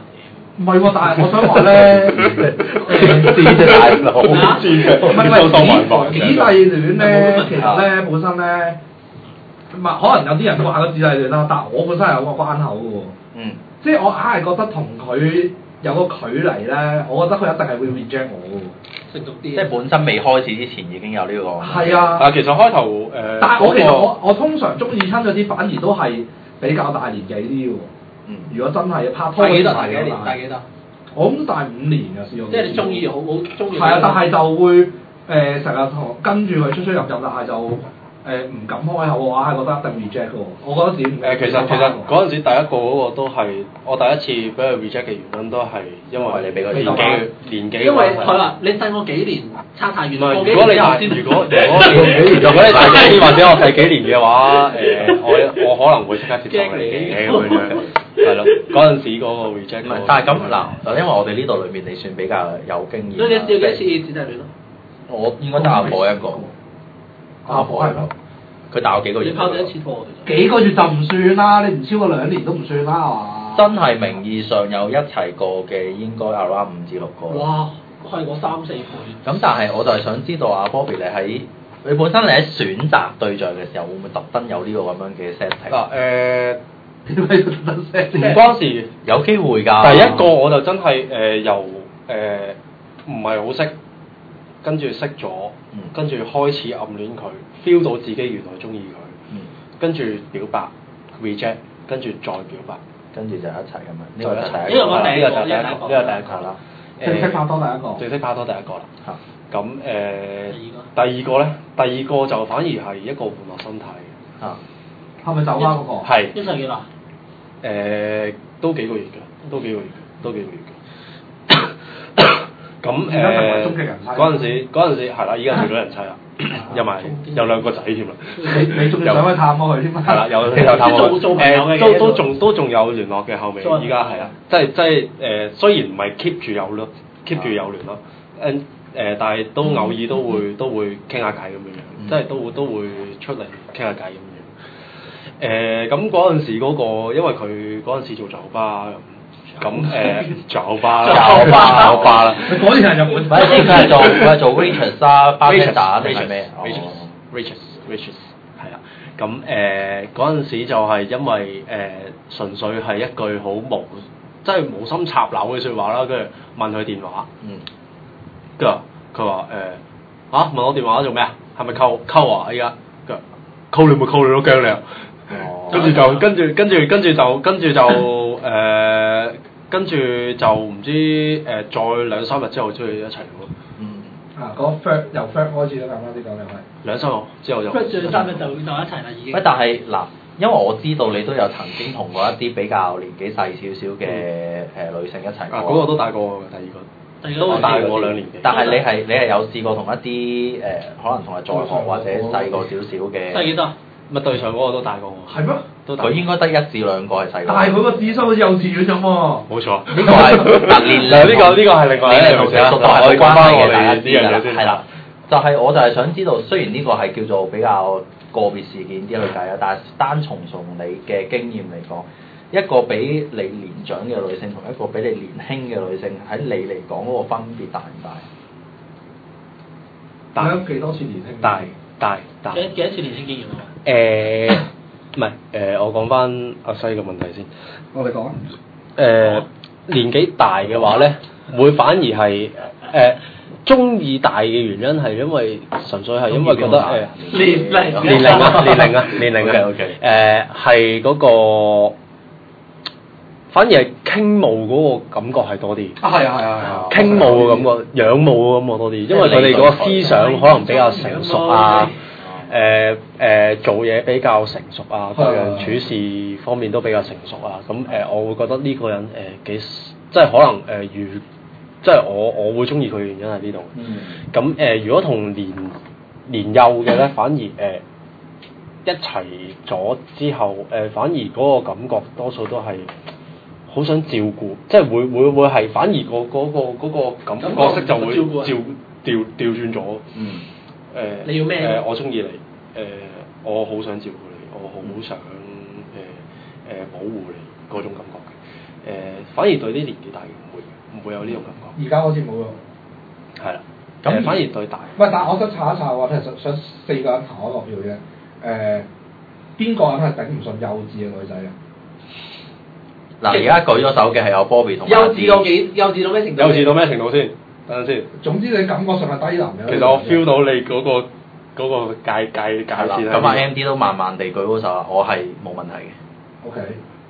唔係幼稚到我啊係嗱，我要講明先，幼稚嘅情況係去到邊咧？去到嗰個情緒智商係溝通，唔係即係情緒，我係唔係話處我係嗱？首先你處事上啦、諗法上啦，埋你冇諗過人生將來啦，你啊喺情緒上好幼稚啦，譬如話。係啊哦情緒上有啊啲啦。情緒上幼稚，情緒同上埋人生觀幼稚。你啊呢個係非常重要係如果你係智慧上幼稚嘅話咧，我都仲可以 turn 你。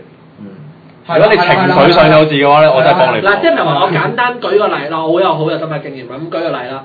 咁嗰一日我食飯就見到隔離有個僆仔倒瀉嘢，啊咁倒瀉嘢之後就點樣咧？阿媽啤住佢啦，咁鬧佢就整咗倒瀉嘢啦。咁佢就望埋喺耳邊，唔出聲。即係個女仔望埋喺裏面。咩啊？個僆仔啊，個僆僆仔望埋僆仔啊，望埋喺耳邊，即係幾歲嘅小朋友，即係四五六歲啲小朋友。嚇。咁樣阿阿媽鬧佢就做咩倒瀉嘢，倒到中你都係咁樣之類嘅鬧咗好多啦。咁佢入邊慢慢入邊扁嘴。嗯。唔出聲變咗，然後眼淚開始滲出嚟，然後就爆喊，嚇。係咁唔喊，你講咩佢唔聽，係咁喊喊喊，你想點啊？我喊你做錯嘢又喊，我一鬧你你喊乜嘢啊？喊喊喊咗好耐，誒跟住最後就誒、算啦，我求你唔好喊啦，唔好食飲杯誒食嘢食嘢食嘢，咁佢就個僆仔收聲啦。嗯，咁咪僆仔係咁嘅，咁你想象睇下，如果一個廿幾歲唔嘅得喎，呢個對比唔到喎。唔得哦嗱誒，對呢我簡單個啲地舉方個例子，我舉個例子，呢個誒我最接受唔到嗰就係咩咧？我反而有啲有某程度接受到喎。呢個我最接受唔到嗰啲係咩咧？誒誒呢個智商好幼稚係之餘，本身智商好幼稚，但係以為自己好成熟好成熟，即係嗰個情緒上面，跟住就就更更更更甚嘅就會誒、呃 challenge 你，你識乜春嘢啊？ 一定你咩？即係佢佢佢本身，但係但係你明知佢係係全世界都知道佢佢呢個行為係幼稚嘅喎，呢、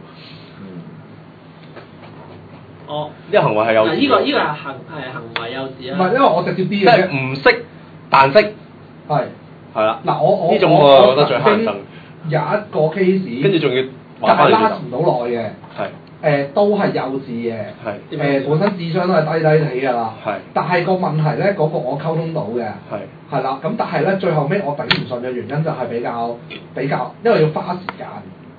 咁嗰個唔係話我唔想落去拍，但係我俾唔到咁多時間佢。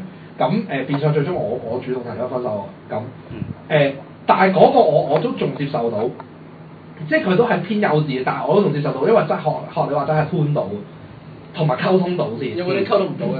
溝通唔到，我直情係唔會。一齊啦，嗯唔會考慮咯，你就連嗰種係。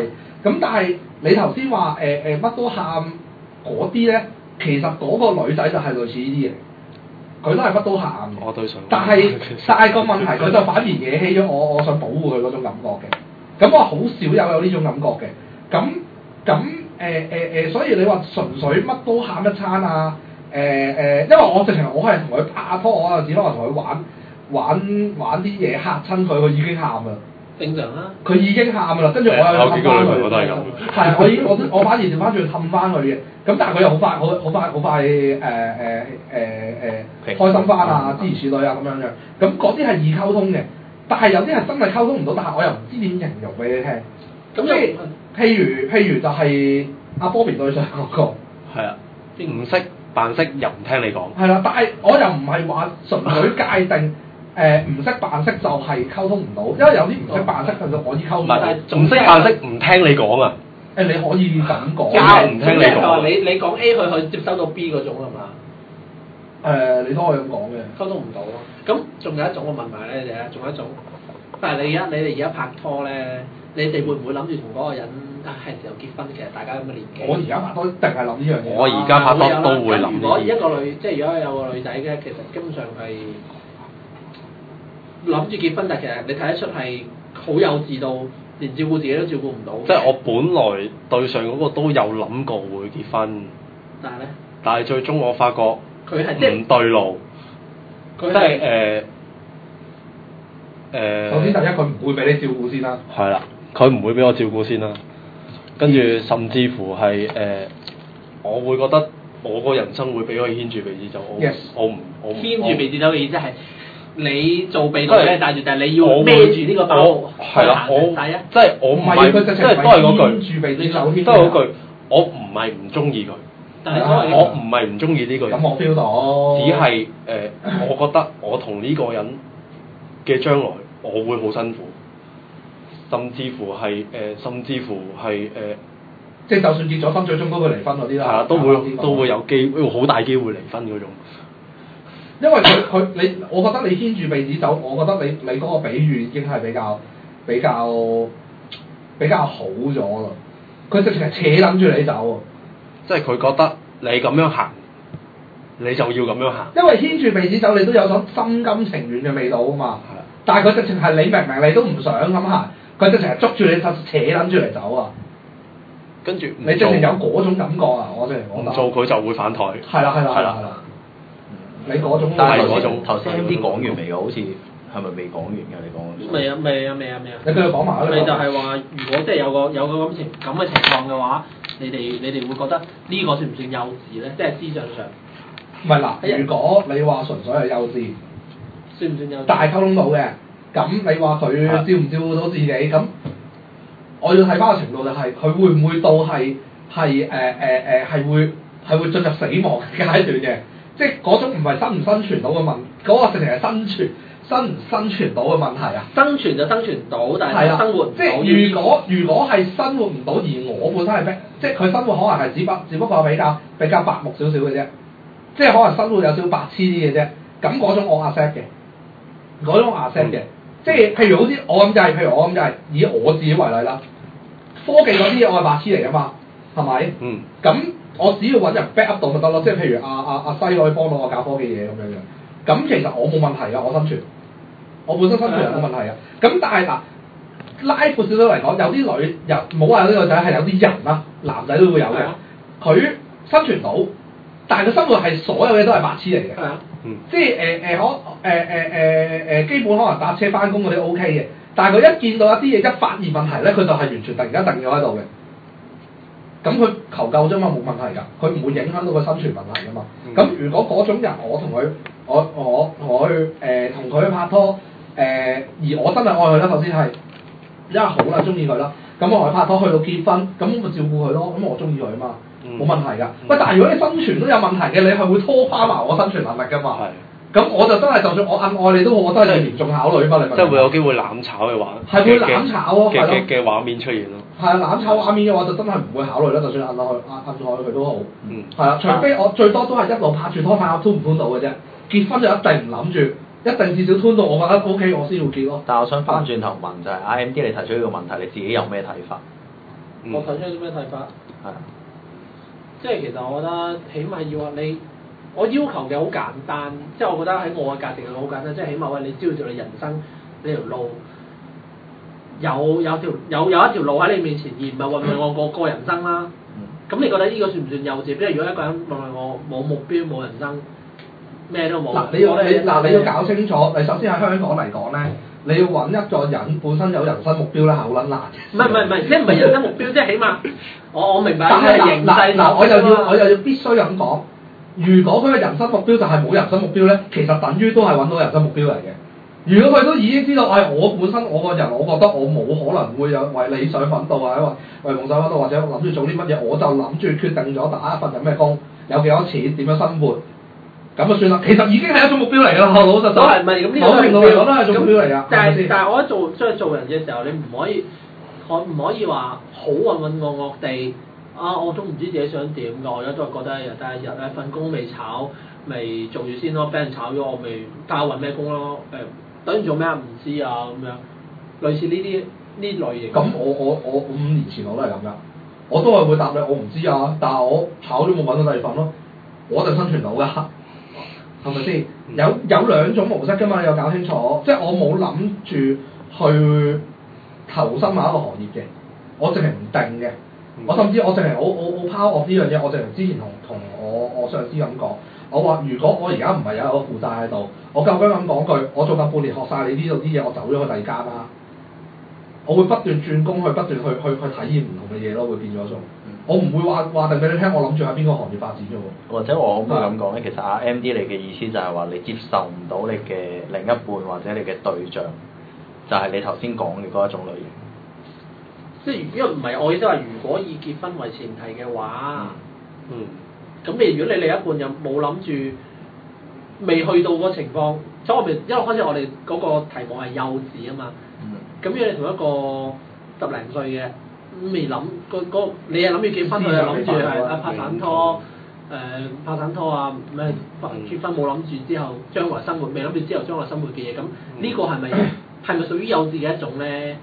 我覺得唔算有得通，有我覺得有得會有通。得 t 唔係我我我我我 十認定年為通入唔到入嘅入，我認定為通唔到嘅係係淨係溝通唔到嘅。係係我哋係溝通唔我就話到嘅，溝通而嗰種溝通唔到唔係我溝通能力問題，係呢嗰個人係掟去任何人身上，佢都係覺得溝通唔到嘅係。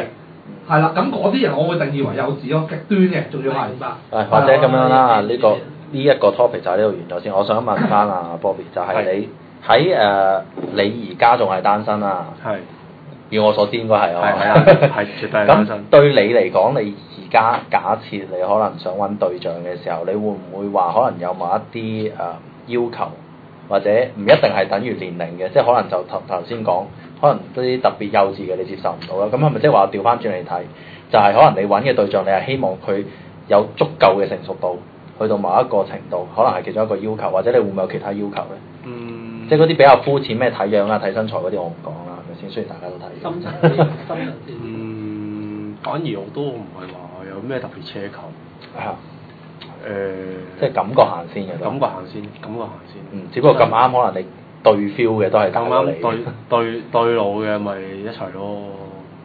咁誒，咁到陣時慢慢培養。即係我我嗰我嗰、個我嗰個目的，哦我即係我個方向係咁誒誒，睇、到啱傾得埋，有機會發展咪一齊咯。嗯咁誒咪培養感情咯。咁如果去到某個位發現誒、有啲咩唔啱，跟住分手唔緊 要㗎，OK。係啊。好啦，咁誒、呃大家對亞部歡如果有興趣嘅話，可以睇下畫面嘅呢個 email address 啦。OK，咁嗱，跟住咧就啊 話頭先都未講完啊嘅，第一次表白成功嘅啫。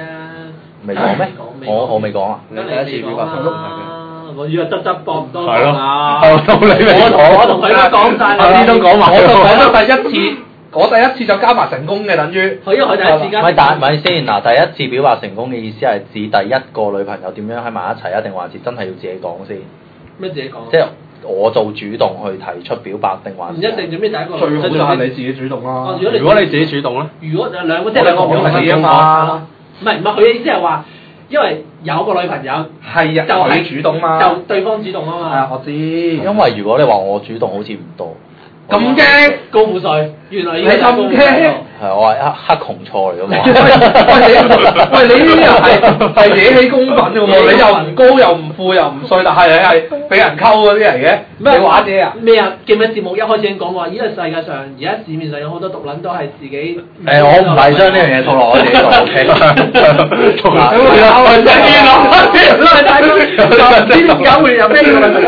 啊專登有一集嘅呃誒 SPD 係專登係話我係好宅。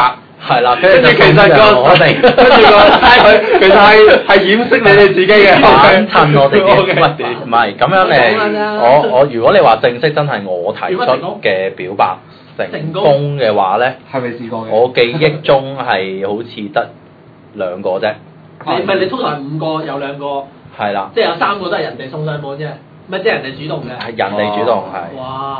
即係除晒衫唔係低啦。不過不過我我都係五個喎，但係有三個都係主動嘅喎。係啊哇！原來你哋兩個嚟我係未試過有呢啲咁嘅服務咯。你知唔知有乜撚嘢好？有有乜我好啊對上嗰個都係佢主動嘅，OK。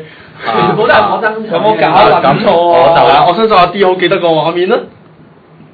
咁我幫你做晒嘅有嘛？嗱咁樣啦 我就我就淨係講手把嗰兩嘢，我有幫你有有幫你做嘅。因為我記憶中，如果我主動成功嗰次，好似係喺你試下我唔撚 hold 住 Andy，兩啊個咪食晒啦得得得得。咪翻轉頭講，我咁我講翻第一好啦次，第一次真係一齊好啦嘅嗰個，好啦 就唔係話唔係我表白嘅，係。我我以為你知道你你表白成功。因為我表白我好似，因為而家再諗深一層咧，其實嗰兩個都唔你本身自係己表白都係唔成都都唔係我我冇特登提出㗎，都係誒、即係可能慢慢大家傾電話傾多咗。跟住行誒出咗嚟，出多幾次街，跟住就拖我手嗰種，嗰啲人唔係真係講咁樣過嘅，。你睇下啲喂，人。啊不如咁講啦，簡單啲講咧，你就係好表白嘅，但係行動咧，你就慢慢積累積累積累積。係啦即係係啦係冇啦冇明冇明確表但係白。你話女仔主動同我講話一齊嘅有兩至三個咯，咁但係其實嗱，主動同你講，你咁你之前有冇做過啲嘢俾佢感誒覺上係主動講一齊嘅，誒係啊 welcome，即係你有做到啲嘢係但係感覺上係嗰個女 welcome 主動嘅。然後一齊做有誒兩你亦都有係 兩你都係有有誒 approach 嘅感覺嘅，啊啊因為我係好主動好積極嗰種形態嚟嘅，人但係哋就肯冇定講知道出嚟我中意，我但係就你冇特登就唔講。會講嗰種係，啦，因為我未覺得未到時候我就唔講住嘅，但係就每次人都哋係頂唔順講咗先。係啦，高你個手，撲街 嚟嘅，高手。喂，呢啲 咪真正喂哎屌， sorry，sorry，呢 sorry 啲咪真正嘅高手原來都咯。我一路我不嬲都係浪情 長情長鬼見愁嚟喎，由細個嘅時候已經係唔。係啊嗱，翻轉頭但係講，你好似唔係由細開始識佢喎，你 翻即轉係頭我想話講，由我識佢嘅年代已經係好啦跳舞，好啦，好啦，好啦。咁好啦，你咁我就淨係呢個都唔淨係講第一個一齊嘅就係誒佢即係不嬲每一日都有同佢傾電話嘅，嗰、個就係我傾電話傾得最瘋狂嗰個人嚟嘅，係一日可以傾十幾個鐘電話，係咪嗰個？你贏到我哦十幾你哋都識嘅。邊個係啊？咪嗰個有角嗰個？誒，唔啊係今日嚟嘅係嘛？啊啊啊唔啊啊！係嗰個。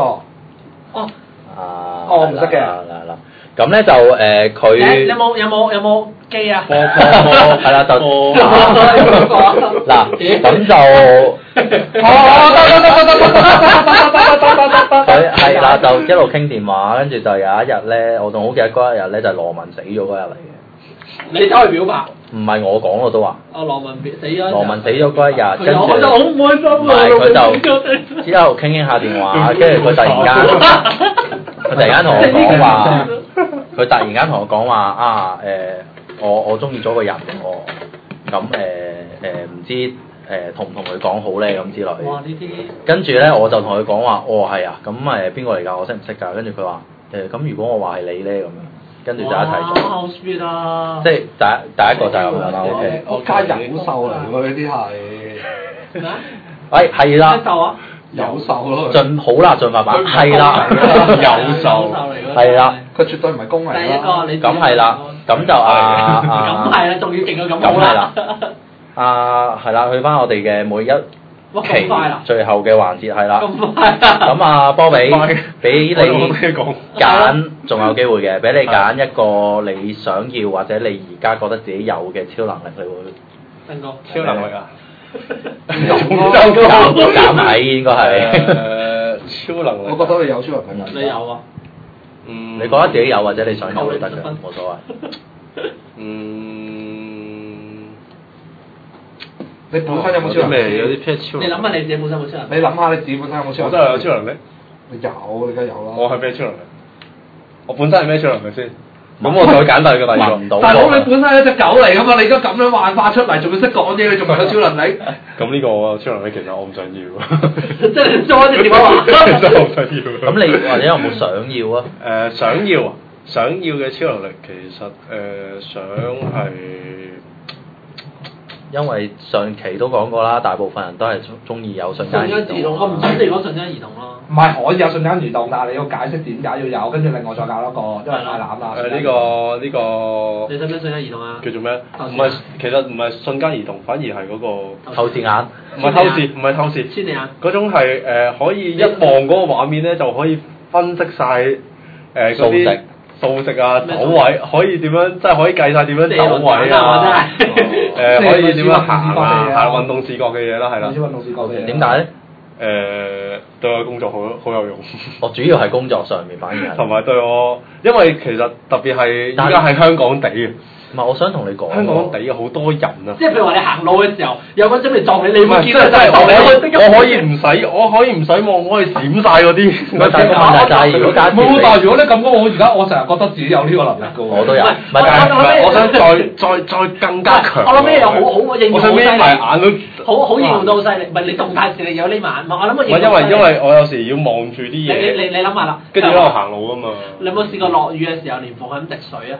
咁係你最就其實啲滴水滴到頭頂度濕係晒㗎係嘛。咁你諗下，學行緊路好嘢就閃閃閃，大大位位勁勁啦，啦！真係勁但係啊但係你有冇幻想過，如果望住啲女仔全部都變晒一條條線啊、數據啊，咁咪猥會會瑣點咧？嘅呢個能 力。唔係喺發動能力嘅時候先會咁嘅啫，即係有得自我唔發動嘅時候咪冇事咯。 OK，OK 啊，好為你講明明一個咁正常嘅能力，俾你咁樣講下，咁你佢哋猥個諗緊瑣嘅。 Matrix 嗰啲咧嚇，咁樣有一幕話，我睇啲所有 NPC 全部都係零同一嚟嘅啫，你點會睇到個靚女啊嘅咁樣？係係，唔係嗱新場新環節，係誒假設你係男性啦，係，我你假我都係男設性假設假設假設我同 M D 呢兩個主持係女性，你會揀邊個？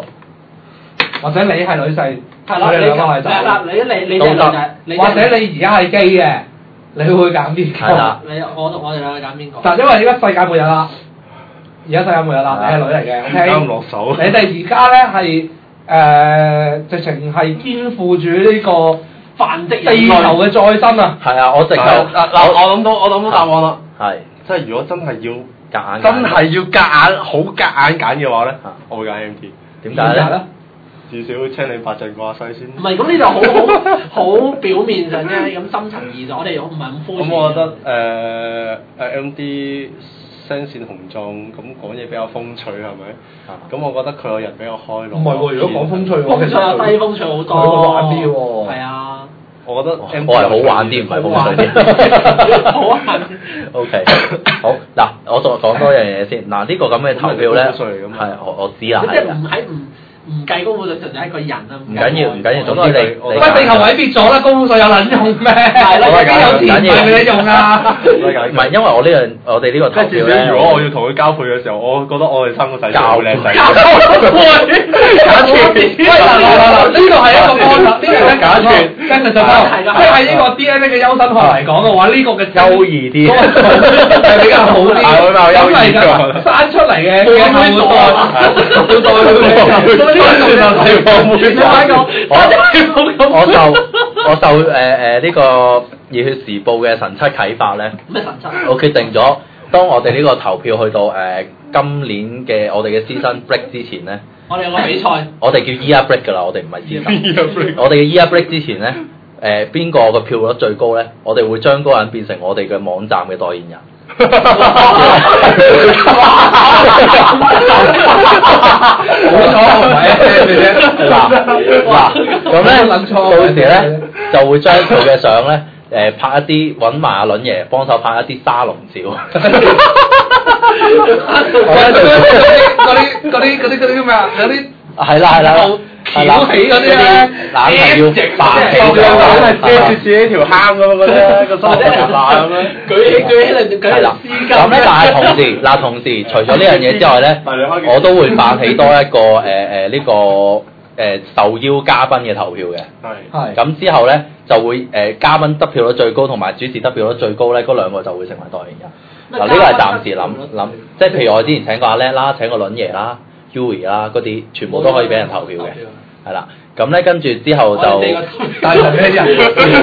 嗱你推廣咗先啦，不如我哋係唔係，總之呢樣嘢係會搞嘅，幾時搞得成咧未知嘅， 哋四個係啦，咁就係啦但呢。啊係你唔好停住，我想令我八卦問一樣嘢，你成日喺度問人啦，有咩能力啊，咩成啊？啊咁而家我作為嘉賓主持啊，搭台嘅嘉賓主持啊，OK，啊咁同埋阿 Bobby 都係啦，OK，咁誒，我哋想問翻你哋，你哋自己本身想要咩能力？我哋喺第零集講過㗎啦，自己翻去聽啦。有講過咩？有啊，有第零集呢樣嘢嘅咩，Uri 嗰集有啊。 ，Uri 嗰集啊？Uri 有集。我之前推，我之後推翻上呢個原則 iTunes 嘅時候，我係 share 翻俾你，Uri 哋嗰集啦。啊。咁嗱，調翻轉啦，而家而家誒，有冇改變過啊全世界死咗啦，又有死剩呢三條友啦，犀利揀邊個？啊好難 唔係第一個唔緊嘅係邊個？第一個唔揀係 D，係一定唔揀啦， 我都唔想你揀。我我估我都會係揀 M D，都係個種比較好。大家做下代言人，大家揀 M D 都係為咗打種嚟㗎。你做下代言跟住人。第二樣嘢啦，就就就到阿阿 M D 啦，M D 而家又係全世界起碼得呢三個，我俾你揀埋你自己做，你揀邊個？ 自己跟自己啊嘛，可以 call 你自己出我嚟都。係都係揀細啊點解點解嘅？我笑飆眼水點解嘅？點解嘅細，？三個字啊，係。好吉啲啊，